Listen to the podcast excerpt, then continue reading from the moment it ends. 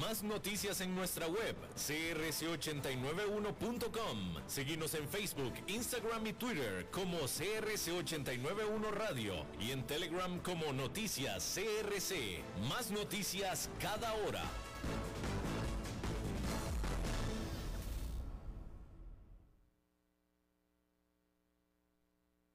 CRC 89.1 Radio y Cadena Radial Costarricense no se hacen responsables por las opiniones emitidas en este programa.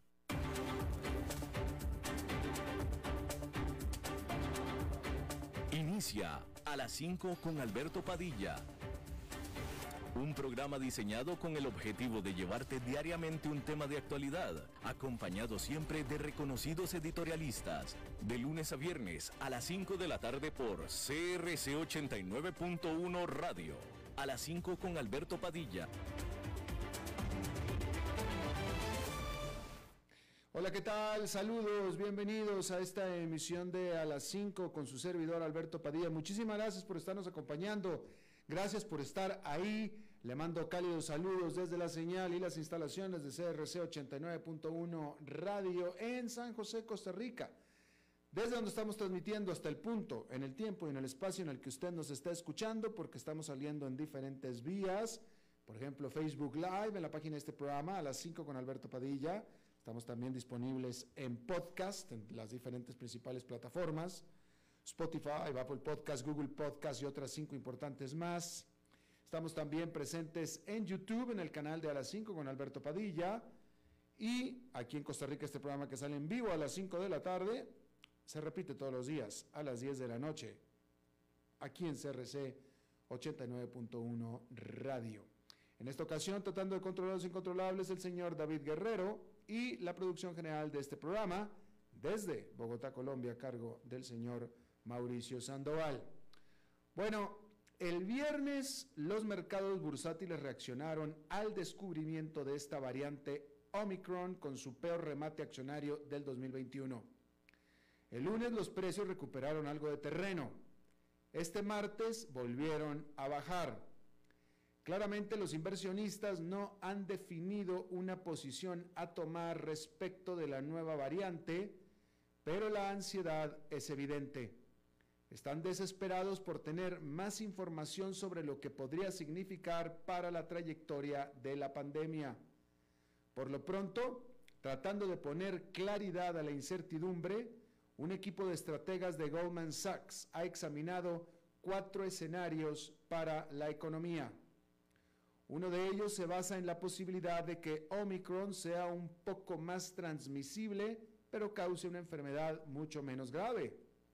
Esto podría de hecho impulsar el crecimiento mundial a medida que se reduzcan las restricciones y facilitar una caída más rápida de la inflación.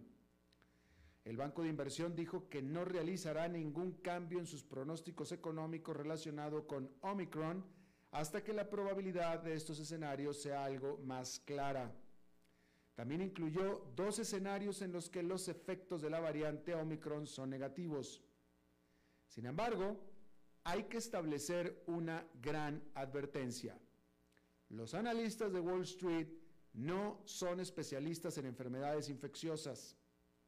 La doctora Angelique Kotzi, presidenta de la Asociación Médica de Sudáfrica y una de las doctoras que trata a pacientes con la variante Omicron, dijo el martes que la mayoría de los casos de la variante que han visto han sido leves pero aún son los primeros días. El primer caso se descubrió apenas el lunes de la semana pasada.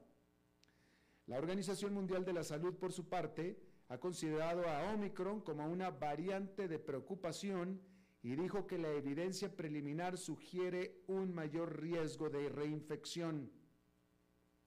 Los científicos están enfatizando que podrían pasar semanas hasta que tengan respuestas a tres preguntas importantes. Uno, ¿las mutaciones de Omicron la hacen más transmisible? Dos, ¿es más grave o mortal que otras variantes? Y tres, ¿es Omicron más resistente a las vacunas? Pero la variedad de las recomendaciones que afectan a la comunidad inversora, es decir, comprar, vender o no hacer nada, subraya la profundidad de la incertidumbre que enfrentan los mercados. Eso hará que las acciones sean excepcionalmente susceptibles a las noticias en los próximos días y hasta semanas. Este martes, los mercados están, este martes los mercados retrocedieron nuevamente luego de una advertencia del CEO el presidente de la farmacéutica Moderna de que las vacunas actuales tendrán problemas con Omicron.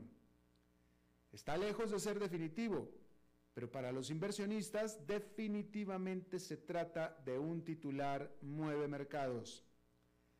Reiterando que aún falta mucha información para poder determinar el futuro de más corto plazo, las pocas señales de Omicron hasta ahora han sido desalentadoras.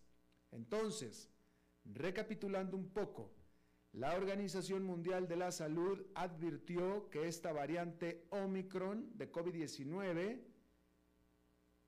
significa o representa un muy alto riesgo que puede tener consecuencias severas si es que se permite que las infecciones aumenten. Mientras tanto, el presidente Joe Biden dijo que los estadounidenses no deberían de tener pánico y dijo que las vacunas y los cubrebocas, más que los encierros y los confinamientos, serán la mejor manera de combatir al Omicron. La Gran Bretaña, por su parte, anunció planes para incrementar su programa de reforzamientos de las vacunas. Y como estábamos diciendo, el CEO de Moderna, de esta farmacéutica, advirtió que las vacunas actuales serán menos efectivas en contra de Omicron. Hay que decir que esta variante continúa al día de hoy apareciendo en cada vez más países, como por ejemplo Australia, que detectó eh, esta infección de Omicron en cinco personas que recién acaban de llegar al país. Hay que decir que todas con síntomas leves. España también detectó a un infectado con Omicron. Bien, Ahí lo tiene usted. Bueno, el Black Friday, el Viernes Negro, hay que decir que ya no tiene la importancia que alguna vez tuvo para los compradores estadounidenses que se sienten cada vez más cómodos con las compras en línea desde casa. Sin embargo, los clientes aún gastaron más dinero en ropa, productos electrónicos y otros artículos este Black Friday, ya que optaron por nuevamente visitar las tiendas en persona. Las ventas del Black Friday o Viernes Negro aumentaron casi un 30% con respecto al año anterior, según estimaciones de Mastercard, que rastrea los datos de pago en tiendas en línea. Las ventas en las tiendas físicas aumentaron un 43%. Mastercard dijo que esto habla de la fortaleza del consumidor y anticipamos una temporada navideña positiva mucho más allá del Black Friday. El crecimiento fue liderado por las ventas de ropa que subieron un 86% en comparación con el Black Friday de hace un año, cuando entonces los compradores se quedaban en casa y en su mayoría pues no tenían muchas razones para renovar sus guardarropas. Se trató de una forma sólida de dar inicio a la importante temporada de compras navideñas. Se espera que las ventas minoristas en noviembre y diciembre crezcan entre 8,5 y 10,5% este año en comparación con el 2020, alcanzando un récord de hasta 859 mil millones de dólares, según la Federación Nacional de Minoristas. Pero hay puntos oscuros. Según datos de Adobe Analytics, el gasto en línea en el Black Friday fue de 8.900 millones de dólares, lo que supone una disminución en comparación con el 2020. La firma acotó que por primera vez en la historia el Viernes Negro vio una reversión de la tendencia de crecimiento de los últimos años. Los compradores están siendo estratégicos en sus compras de regalos, comprando mucho más temprano en la temporada y siendo flexibles cuando compran para asegurarse de obtener las mejores ofertas. Los ojos ahora están en lo que pasó con Cyber Monday o el Ciberlunes. Ahí Adobe pronostica que será el día de compras en línea más grande del año, es decir, este lunes pasado, y los consumidores desembolsarán entre 10.200 y 11.300 millones de dólares. Y ya veremos si cumple con estas expectativas. Pero ahora los economistas están monitoreando cuidadosamente los efectos de la variante Omicron en la confianza del consumidor. Ya esta se había deteriorado debido a la inflación, aunque los clientes han seguido sacando sus billeteras. Y bueno, más de 20 meses después de la pandemia, el mercado laboral de Estados Unidos alcanzó un hito.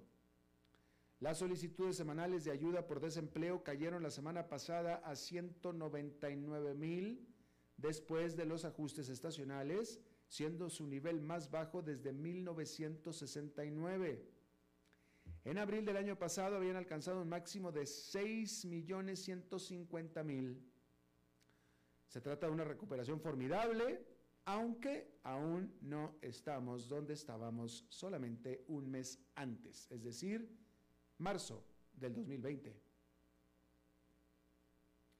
La demanda de trabajadores es alta, pero la cantidad de personas que buscan trabajo activamente ha disminuido. En septiembre, el número de personas que renunciaron voluntariamente a sus trabajos se elevó a un récord de 4,4 millones. El informe del empleo de Estados Unidos para noviembre, que se presentará durante esta semana, será observado muy de cerca especialmente cuando los banqueros centrales sopesen sus próximos pasos. Los economistas encuestados por Refinitiv esperan más buenas noticias. Ellos predicen que la economía agregó 563 mil puestos de trabajo frente a los 531 mil de octubre. Se espera que la tasa de desempleo caiga al 4,5%. Estaba en 3,5% en febrero del 2020. Eso podría darle a la Reserva Federal, que es el Banco Central de Estados Unidos, más libertad para revertir las medidas de estímulo mientras trata de controlar la inflación sin poner en peligro la recuperación del empleo. En una nota de investigación publicada el jueves, los estrategas de Goldman Sachs pronosticaron que la Fed optaría por acelerar la tasa por acelerar la tasa a la que reduce las compras de activos creen que el Banco Central anunciará en diciembre que reducirá la compra de bonos en 30 mil millones de dólares al mes a partir de enero. Eso permitiría al Banco Central considerar subir las tasas de interés, lo que ha dicho que solo hará una vez que se complete la reducción tan pronto como en marzo.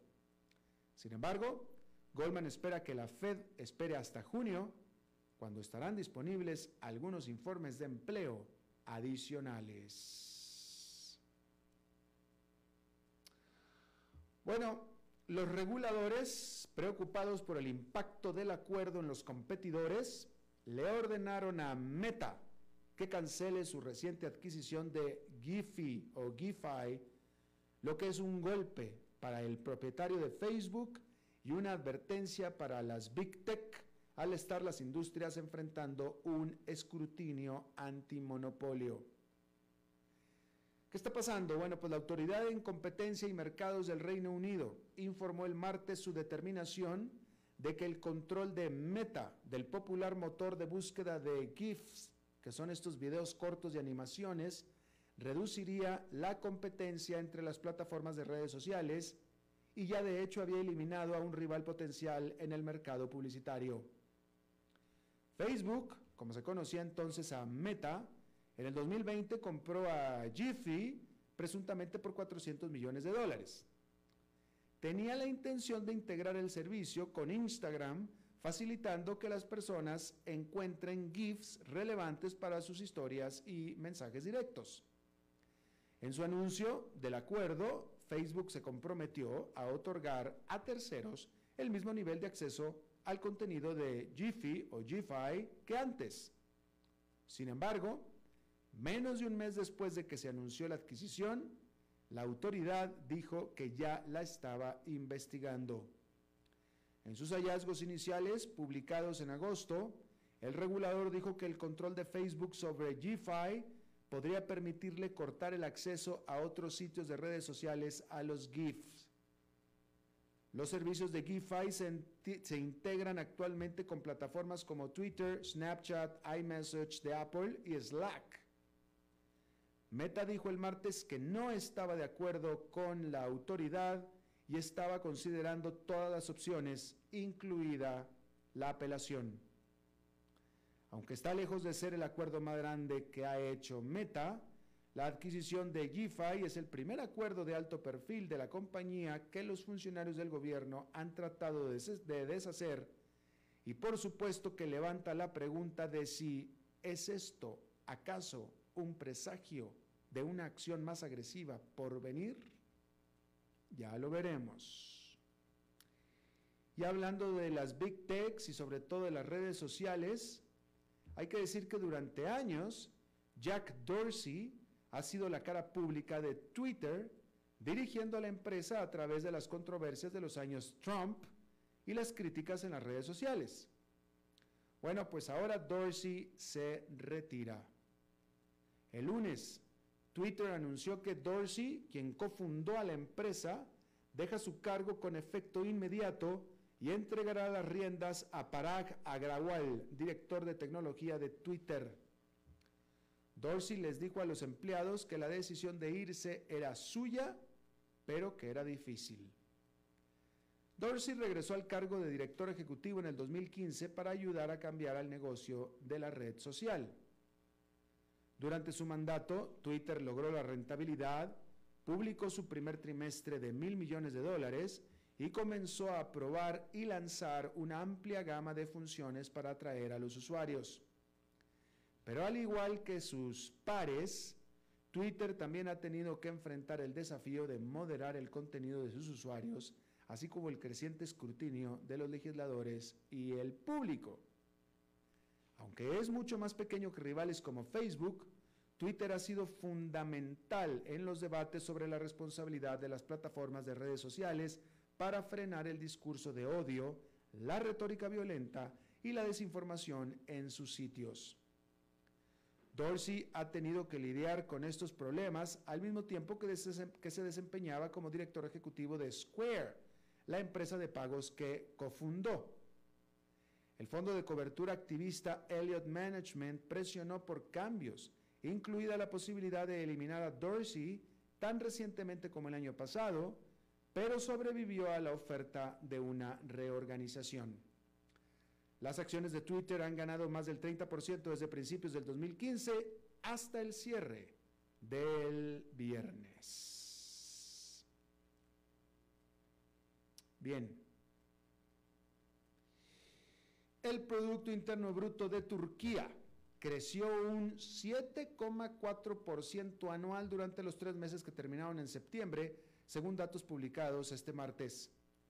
Se trata de una cifra impresionante a primera vista, incluso después del sorprendente expansión, por no decir explosión, del 21,7% en el trimestre anterior. Sin embargo, los turcos no se quedaron muy impresionados. El crecimiento tiene un costo cada vez más alto para ellos.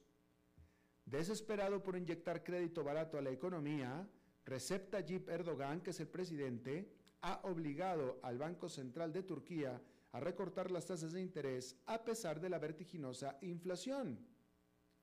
El resultado es una crisis monetaria que está acabando con los ahorros y con las ganancias.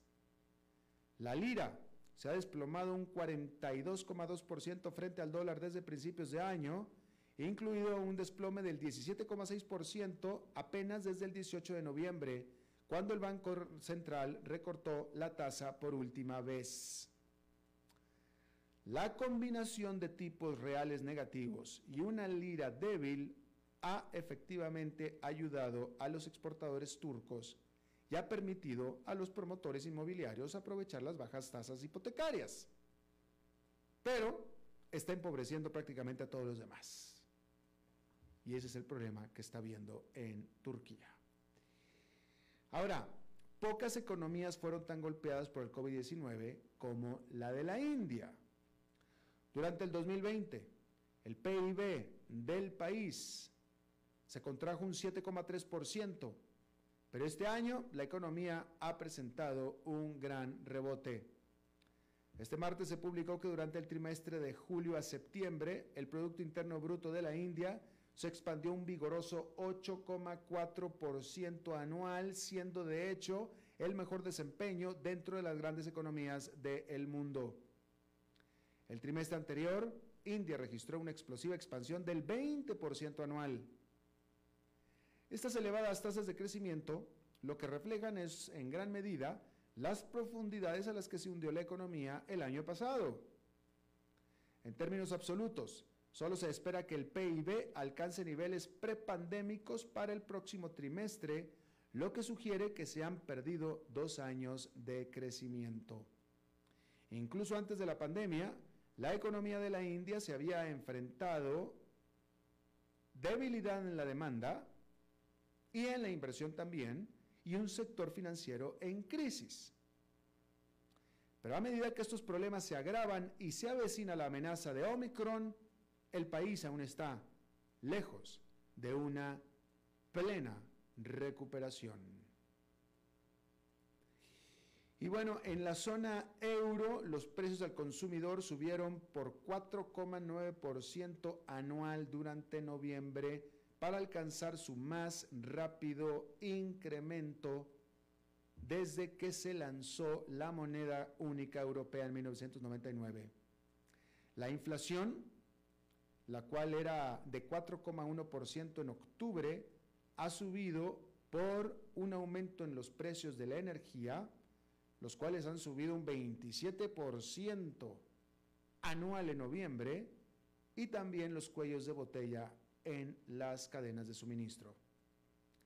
El próximo mes, el Banco Central Europeo se espera que anuncie la fecha en la cual comenzará a terminar la compra de activos como estímulo por la pandemia. Mientras tanto, en China, la actividad de las fábricas aumentó durante noviembre por primera vez en tres meses.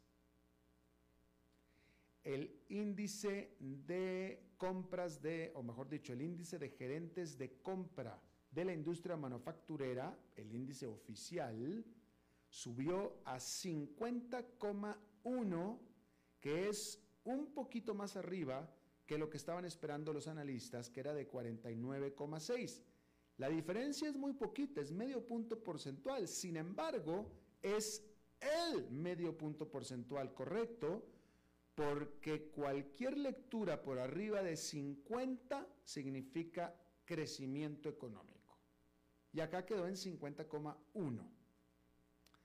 En los últimos meses, las empresas chinas, las fábricas chinas, habían sido afectadas de manera muy importante un aumento muy fuerte en los precios de las materias primas y problemas con el abasto de energía, particularmente de gas, lo cual también afectaba a la electricidad.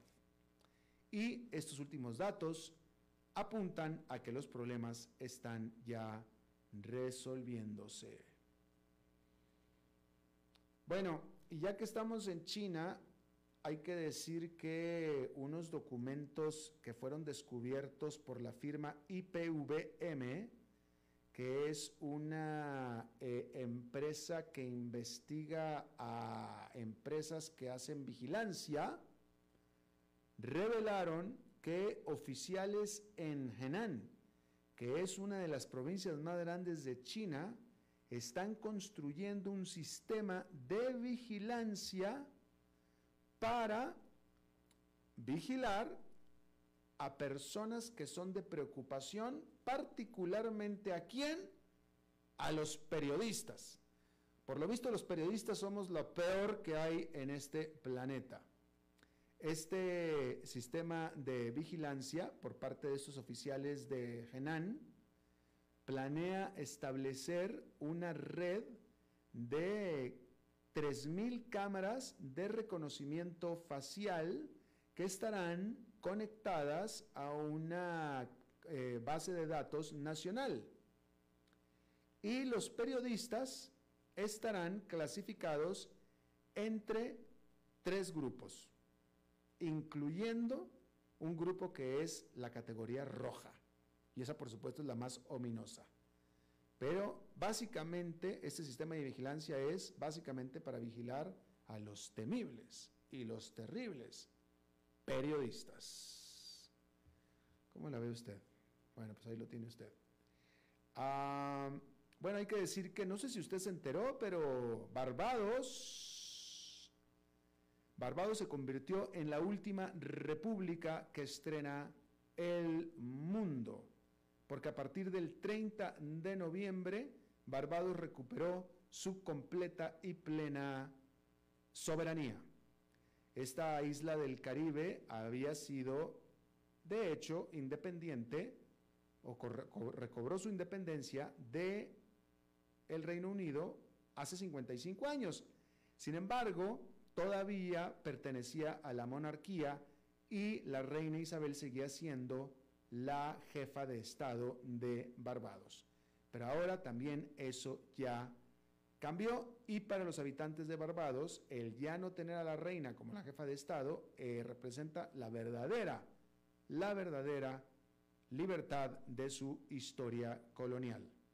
Ahora la nueva presidenta de Barbados es Sandra Mason, quien tomó posesión frente al príncipe Carlos, que estuvo ahí de manera amigable, digámoslo así, de manera amigable. Bueno, y rápidamente en las Filipinas, eh, un candidato conocido como Bong, quién sabe por qué, así le dicen, un candidato conocido como Bong, ya renunció a la candidatura a la presidencia, con lo que le da camino libre para otro candidato que a este le dicen Bong Bong, se consolide adelante en la elección del electorado, en la predilección del electorado. ¿Sí? El presidente autocrático de Filipinas, Rodrigo Duterte, había quería, eran sus deseos de que Christopher Bong Go, el Bong, se quedara en el poder después de que Duterte terminara su sexenio en mayo. Sin embargo, este famoso Bong, que se apellida Go, la verdad es que iba muy mal en las encuestas de opinión y mejor prefirió hacerse a un lado. Y así le deja el camino libre a Ferdinand Bong Marcos, que es el junior del exdictador Ferdinand Marcos, pues prácticamente ser el puntero para las elecciones del próximo mayo. Ahí está. Vamos a hacer una pausa y vamos a regresar con nuestra entrevista de hoy. A las 5 con Alberto Padilla, por CRC 89.1 Radio. Compartamos otra vez la alegría de jugar juntos, porque el gordo navideño se juega este 19 de diciembre. Compre sus fracciones por 2.000 colones y el entero por 80.000 colones. El premio mayor es de 6.400 millones de colones en cuatro emisiones. Además participe de promociones activando sus fracciones en nuestra app JPS a su alcance. Junta de Protección Social, para hacer el bien. El valor en la ética incluye no tener miedo de lo que se dice y a quién se le dice, sin importar las consecuencias o represalias que puedan sobrevenir. Entre los valores éticos más relevantes se pueden mencionar justicia, libertad, respeto, responsabilidad, integridad, lealtad, honestidad y equidad. Los valores éticos se adquieren durante el desarrollo individual de cada ser humano en el entorno familiar, social, escolar e inclusive a través de los medios de comunicación. Solo si lo público y lo privado caminamos en positivo y con valores, Costa Rica saldrá adelante. Un mensaje de la Cámara Nacional de Radiodifusión, Canara. Desde los verdes bosques de nuestra montaña nos llega Agua Cerros de la Riva, agua fresca de manantial que te permitirá vivir en equilibrio, proteger tu salud y la de tu familia, libre de sustancias químicas, envasada sin alterar su naturaleza a 2.000 metros de altura. Agua Cerros de la Riva, naturalmente neutral. Búscanos como cerrosdelarriba.gmail.com Llámanos al 8374-3229. Cerros de la Riva, Live Spring Water.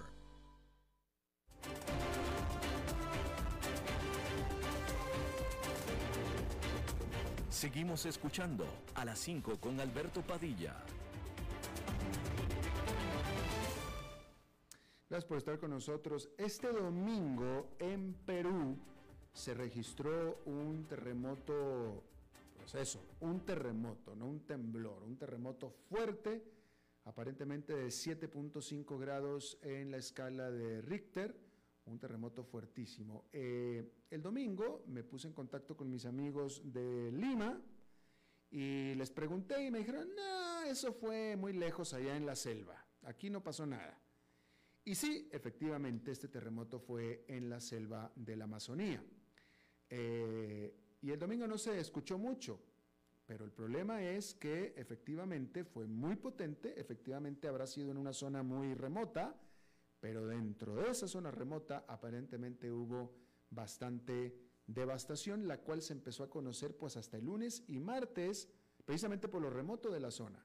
Está con nosotros y le agradezco muchísimo Hernando Johnny Tavera, el es presidente del Instituto Geofísico de Perú. Hernando, muchísimas gracias por estar con nosotros. Muy buenas noches. ¿Nos puede decir qué fue lo que pasó y qué sabemos hasta ahora de este terremoto del domingo? Bueno, pues en la zona subandina o zona amazónica del, extremo nororiente peruano, ocurrió pues el día domingo a las 5 con 52 minutos un sismo de magnitud 7.5 que tuvo la característica de eh, ocurrir a, a, una profundidad de 131 kilómetros, lo cual evidentemente permitió de que el sacudimiento del suelo en superficie no sea tan intenso ¿no? como cuando ocurren sismos a, profundidades menores.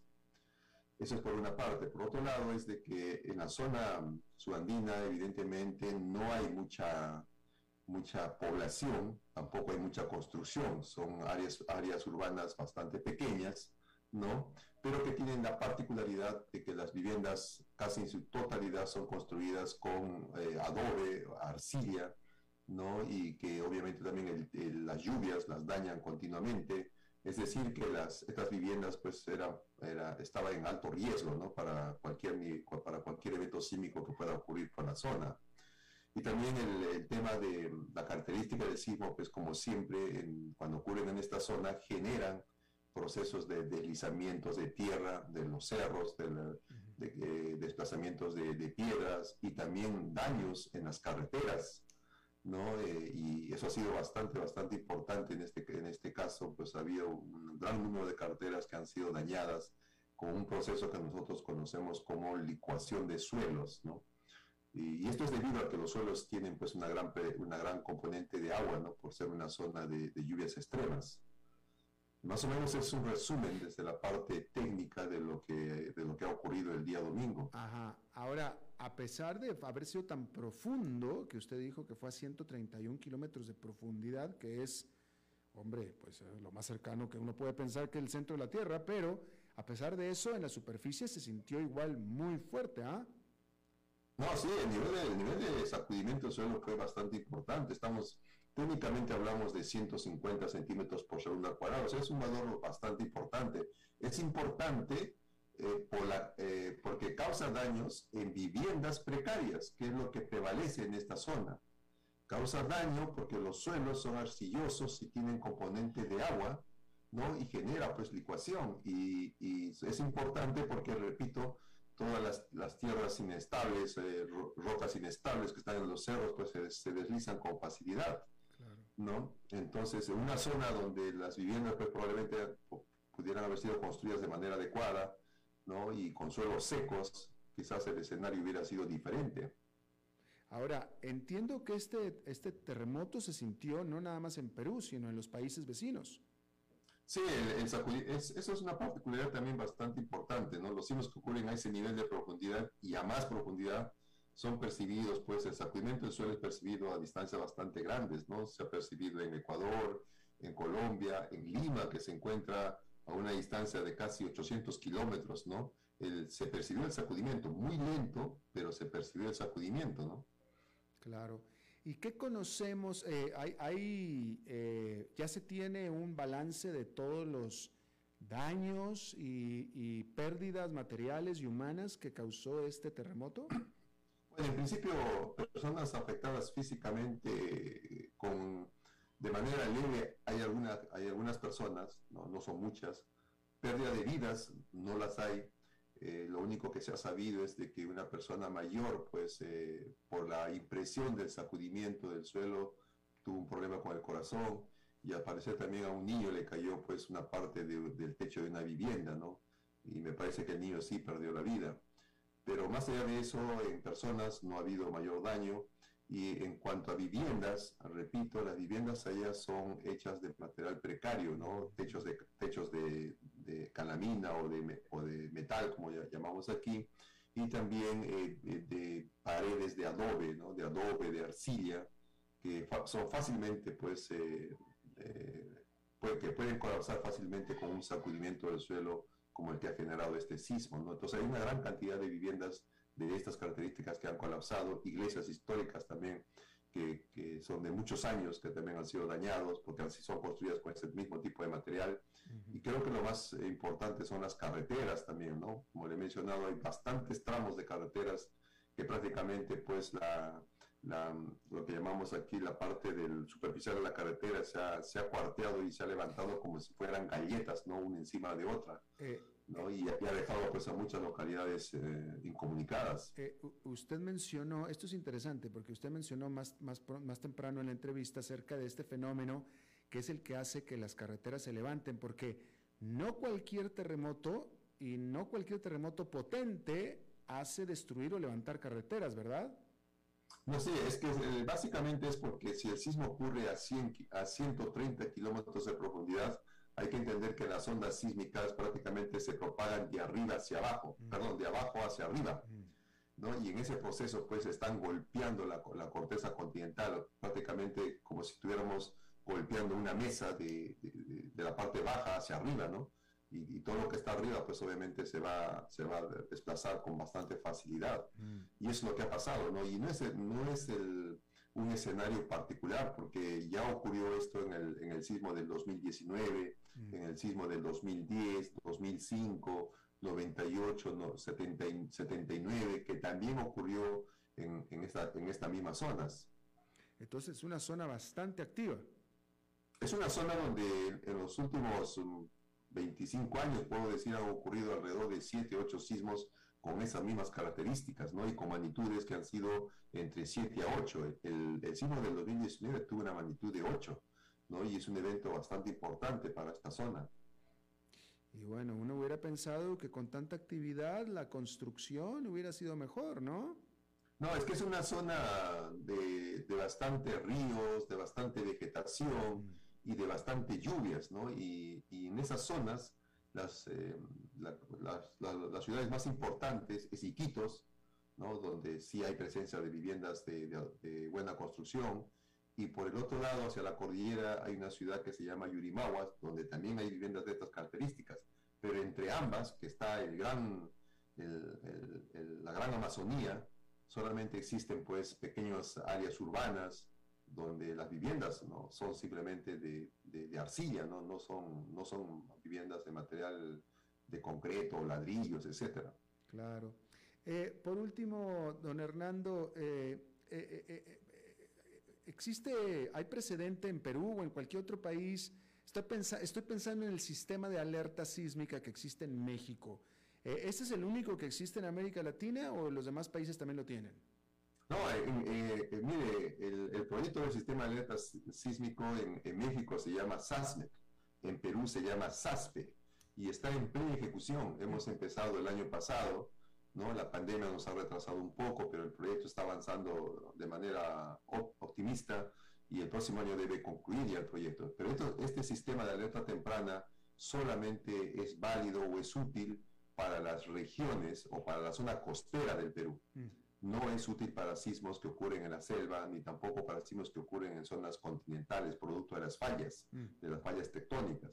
Solamente es válido para los sismos que ocurren en zonas de subducción, en zonas de contacto de placas, que es lo que, lo, que hay en, eh, lo que hay en México y lo que también hay en Perú. Claro, claro, y también en México efectivamente, este, el, el, sistema de alerta sísmica de México es para, pues este mismo, no sé si es el mismo tipo de sismo que usted describe, pero es para cierto tipo de sismo, pero no para todos. Exactamente, ¿no? y en México es, una, es algo muy interesante, ¿no? porque la Ciudad de México, Ciudad de México, como usted todos sabemos, se ha, crecido pues, sobre una cuenca de una antigua laguna, por lo tanto son suelos muy suaves y amplifican las ondas. Y en México los sismos grandes solamente ocurren en la zona costera del Pacífico, ¿no? donde está Acapulco, Guerrero. Y desde Guerrero, Acapulco hasta la Ciudad de México hay más o menos 400 kilómetros de distancia.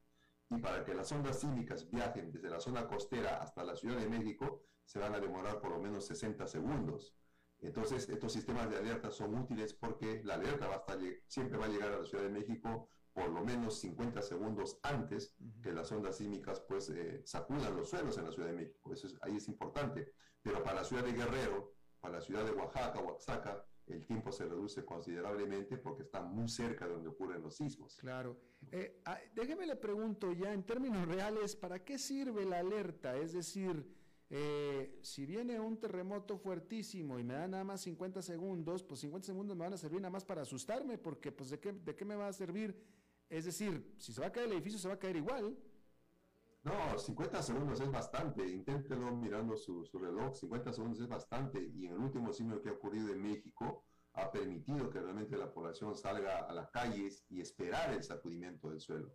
En el caso del Perú, es, ahí sí es un poco más crítico porque todas las ciudades eh, más pobladas y con mayor desarrollo económico no eh, están en la zona costera del Perú. Ahí sí eh, vamos, estamos pensando pues que las alertas se van a dar con 10 segundos, 15 segundos de anticipación, pero para, para las áreas que están más próximas a la zona de costa, ¿no? Pero la idea, sería, la idea es pues, ¿no? que cada segundo de alerta que, que se pueda dar va a ser muy importante para que las personas puedan, pues, de alguna manera protegerse, ¿no? o sea, el, el, proyecto está y la, la, opción que nos pone la ciencia, pues, también es válido, ¿no? Eh, eh, eh, en el caso de Perú, como usted está diciendo, ¿qué es lo que se supone que un ciudadano debe hacer con los 20, 30 segundos que le va a dar la alerta? ¿Salir corriendo a la calle en estampida, meterse bajo un escritorio o qué? No, la, idea básica es eh, que si las personas viven en un primer nivel, pues no intentar salir lo más rápido a campo abierto y si están en departamentos, o sea, el segundo, tercer, cuarto piso, tratar de ubicarse inmediatamente en zonas seguras, esperando que las ondas pues lleguen y sacudan los suelos, ¿no? Entonces, el, al final, eh, China, que es uno de los países que también tiene este mismo sistema, y China tiene las ciudades muy cerca donde ocurren los sismos, ¿no? Ellos han hecho una estadística muy interesante, ¿no? Ellos, ellos mencionan en sus documentos que han logrado dar la alerta con tres segundos de anticipación y se ha reducido en un 14% el número de víctimas. Han dado alertas con 10 segundos de anticipación y han reducido hasta en un 46% el número de víctimas. Entonces el sistema sí puede ser válido siempre y cuando obviamente la población también responda de manera responsable. Claro. Bueno, pues Hernando Johnny Tavera, presidente del Instituto Geofísico del Perú, del, eh, el del IGP, le agradezco muchísimo que haya charlado con nosotros. Muchas gracias también a usted por la invitación, muy amables. Hasta luego. Vamos a hacer una pausa y regresamos con Fernando Francia.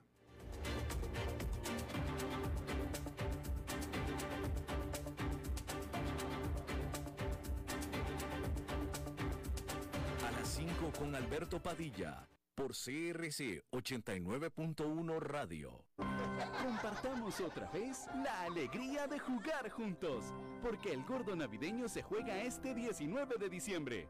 Compre sus fracciones por 2.000 colones y el entero por 80.000 colones. El premio mayor es de 6.400 millones de colones en cuatro emisiones. Además participe de promociones activando sus fracciones en nuestra app JPS a su alcance. Junta de Protección Social, para hacer el bien. El valor en la ética incluye no tener miedo de lo que se dice y a quién se le dice, sin importar las consecuencias o represalias que puedan sobrevenir. Entre los valores éticos más relevantes se pueden mencionar justicia, libertad, respeto, responsabilidad, integridad, lealtad, honestidad y equidad. Los valores éticos se adquieren durante el desarrollo individual de cada ser humano en el entorno familiar, social, escolar e inclusive a través de los medios de comunicación. Solo si lo público y lo privado caminamos en positivo y con valores, Costa Rica saldrá adelante. Un mensaje de la Cámara Nacional de Radiodifusión, Canara.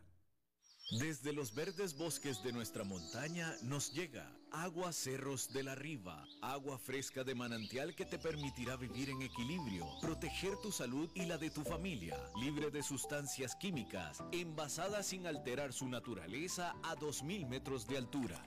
Agua Cerros de la Riva, naturalmente neutral. Búscanos como cerrosdelarriba.gmail.com Llámanos al 8374-3229. Cerros de la Riva, Live Spring Water.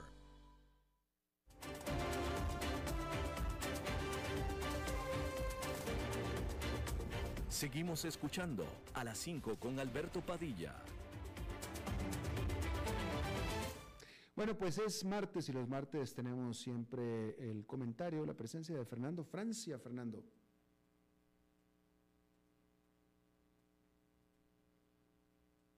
Otra vez el mute. César, hay que esperar a que se conecte. Ok. ¿Ya estamos, Fernando? Ahora sí, ya estamos, ¿cómo no? ¿Qué tal? ¿Qué tal? Qué gusto saludarte y saber que estás acá en las sabrosas tierras costarricenses. Ahora sí, ya estamos, ¿cómo no? Hace frío aquí. David, perdí a Fernando. Está, está frío, está, ah, está David con ustedes. Un saludo grande a David. ¿Qué Ah, tal? Afortunadamente ya se va. Adiós. Oye, hace frío, Fernando, aquí.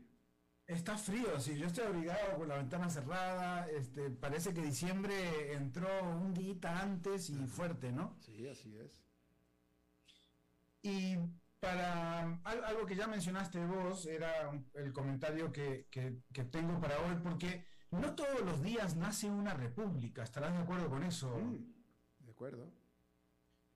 No todos los días nace una nueva república. Para alguien que nació y vive en una república, con sus debilidades, sus problemas, todo lo que se vive, pero pues república, le resulta raro, por lo menos raro, escuchar de súbditos de la reina o el rey, o que un rey es tu jefe de Estado a más de 10.000 kilómetros de distancia. Pues así, eso les pasa a quienes viven en una monarquía, por más constitucional que sea. Hoy Barbados es una república y deja de servirle, ya ni simbólicamente, a la reina Isabel, que se mantiene en el trono del Reino Unido desde hace casi 70 años y es jefa de Estado hasta hoy o hasta la medianoche de esta madrugada de hoy eh, en ese territorio de ultramar. Esto no quiere decir que hasta hoy, martes 30 de noviembre del 2021, Barbados haya sido una colonia británica, aunque quizás sea parecido. En 1966, también un 30 de noviembre, y por eso se eligió esta fecha, se proclamó la independencia de Barbados, pero se mantuvo el lastre colonial que significa tener a la reina Isabel II como jefe de Estado. El acto de hoy es simbólico, pero también práctico, legal e histórico. Retirarán los retratos de la reina de las instituciones públicas y pasarán a un museo. La gobernadora pasará a ser presidenta. Se mantiene la primera ministra. Y la constitución dejará de darle todo el poder a la reina para reconocer instituciones propias. Muchas de esas instituciones ya estaban creadas, como por ejemplo la Corte Caribeña de Justicia, pero apenas había iniciado sus funciones en 2005. Fíjense ustedes, en 2005 había una Corte de Justicia en el país de Barbados. Antes existía el Comité Judicial del Consejo Privado de Londres para asuntos de justicia en la isla. Barbados había sido habitada por indígenas taínos hasta la invasión y conquista por parte del Imperio Español. Luego, los ingleses convirtieron a Barbados en una colonia esclavizada durante cuatro siglos, principalmente para producir azúcar. Una expedición a nombre del rey Jaime I de Inglaterra reclamó a Barbados como cuando sus barcos llegaron por primera vez a sus costas en 1625 y se estableció ahí un asentamiento unos años después y fue el primer laboratorio del colonialismo inglés en los trópicos. Como les decía, en 1966 se independiza parcialmente, deja de ser colonia e ingresa a la mancomunidad de naciones, con la reina Isabel II como jefa de Estado y una gubernatura general como representante en la isla. La última nación en hacerlo, esta separación de la reina eh, de su país, fue la isla de Mauricio en 1992. Barbados se convierte así en el cuarto país de la comunidad del Caribe en eliminar a la reina de la jefatura de Estado, siguiendo la estela de Guyana, Trinidad y Tobago y Dominica. Interesante cómo sigue sucediendo esto de la herencia, herencia colonialista, ¿no? El proceso no es apresurado, aunque muchos en la isla así lo consideran. Una comisión inició el último tramo de este camino hacia la independencia real este mismo año 2021 y la población isleña pudo elegir la figura presidencial en octubre. En una elección, en esa elección resultó ganadora la propia gobernadora, que ya estaba en funciones como representante de la reina, que pasó este martes, hoy, a ser ya, de, pasó de gobernadora a ser la primera presidenta de la República. No la primera presidenta mujer, sino la primera presidenta porque hoy nace como vida independiente una república. La antigua colonia británica se despoja así de otro vestigio de su pasado y se convierte en una república por primera vez en la historia.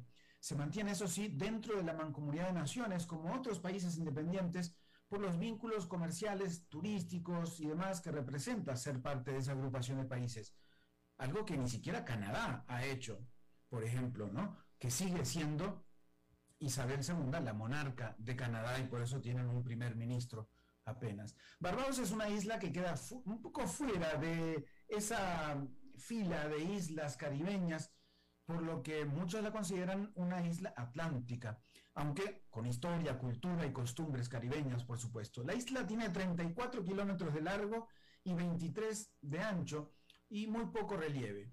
La verdadera independencia, proclamada hoy 55 años después de su primera independencia, con la asistencia amistosa incluso del príncipe Carlos, supuestamente heredero al trono en Inglaterra, tendrá que plasmarse en la realidad barbadense, con sus políticas y sus decisiones y con su futuro. Alberto. Sí, ahí lo tienes tú y bueno, tú mencionaste que la reina, o mejor dicho, Canadá sigue teniendo a la reina Isabel como como soberana. Eh, en el continente americano todavía quedan, aparte de Canadá, queda todavía eh, las Bahamas, Belice, Grenada, Jamaica, Antigua y Barbuda. Es curioso eh, vivir en un país con, un rey tan lejano, incluso, ¿no? Digamos que es curioso vivir con un rey, porque es una figura que realmente a mí en la cabeza medio como que no me cabe mucho, ¿no? A pesar de tener países muy cercanos como España, Suecia, que tienen reina, rey, ¿no? O sea, es una locura. Pero en América todavía tener un rey es rarísimo. Canadá me, realmente me sorprende. Eh, así es. Ahora, es, este, es eh, totalmente súper simbólico. Digo, la verdad es que miembros de la, de, la realeza, eh, vaya, pasan años sin que visiten Canadá, por ejemplo, ¿no?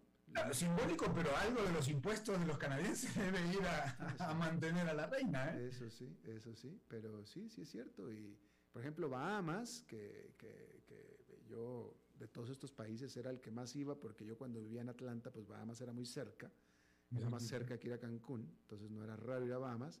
Eh, eh, eh, ahí sí, ahí quien, quien dirige a Bahamas es una gobernadora, un gobernador, porque la jefa de Estado es la reina. Es cierto, y también es cierto que muchas veces la población prefiere mantenerse así porque algún beneficio de, qué sé yo, de, poder ir, por ejemplo, a una universidad en Inglaterra o algún tipo de esas cosas, por ejemplo, en Aruba, que yo visité hace un tiempo, eh, seguía sucediendo, ¿no? Entonces, eh, por ahí, eh, esas ideas este, de, eliminar esa, ese vestigio de ser colonia, que además trae consigo una, una, pesada carga simbólica porque además Barbados era eh, netamente esclavizada, digamos, mucho más que otros países, incluso eh, hacia el final de, la, de, la, de, la, época colonial, ¿no? Entonces, eh, también lo simbólico trae algo simbólicamente muy fuerte, que es ser esclavos, ¿no? Entonces, mantener a la reina traía, tenía, según muchos historiadores pues, y, analistas de, Barbados, traía esa fuerte idea de que, eh, si bien no, no, se sigue siendo esclavos, pero eh, trae ese, esa memoria, digamos. ¿no? Así es. Fernando Francia, gracias.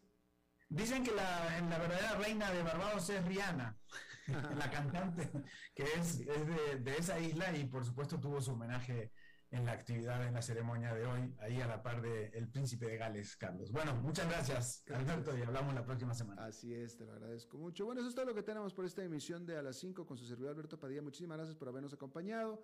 Espero que termine su día en buena nota, en buen tono, y nosotros nos reencontramos en 23, en 23 horas. Que la pasen muy bien.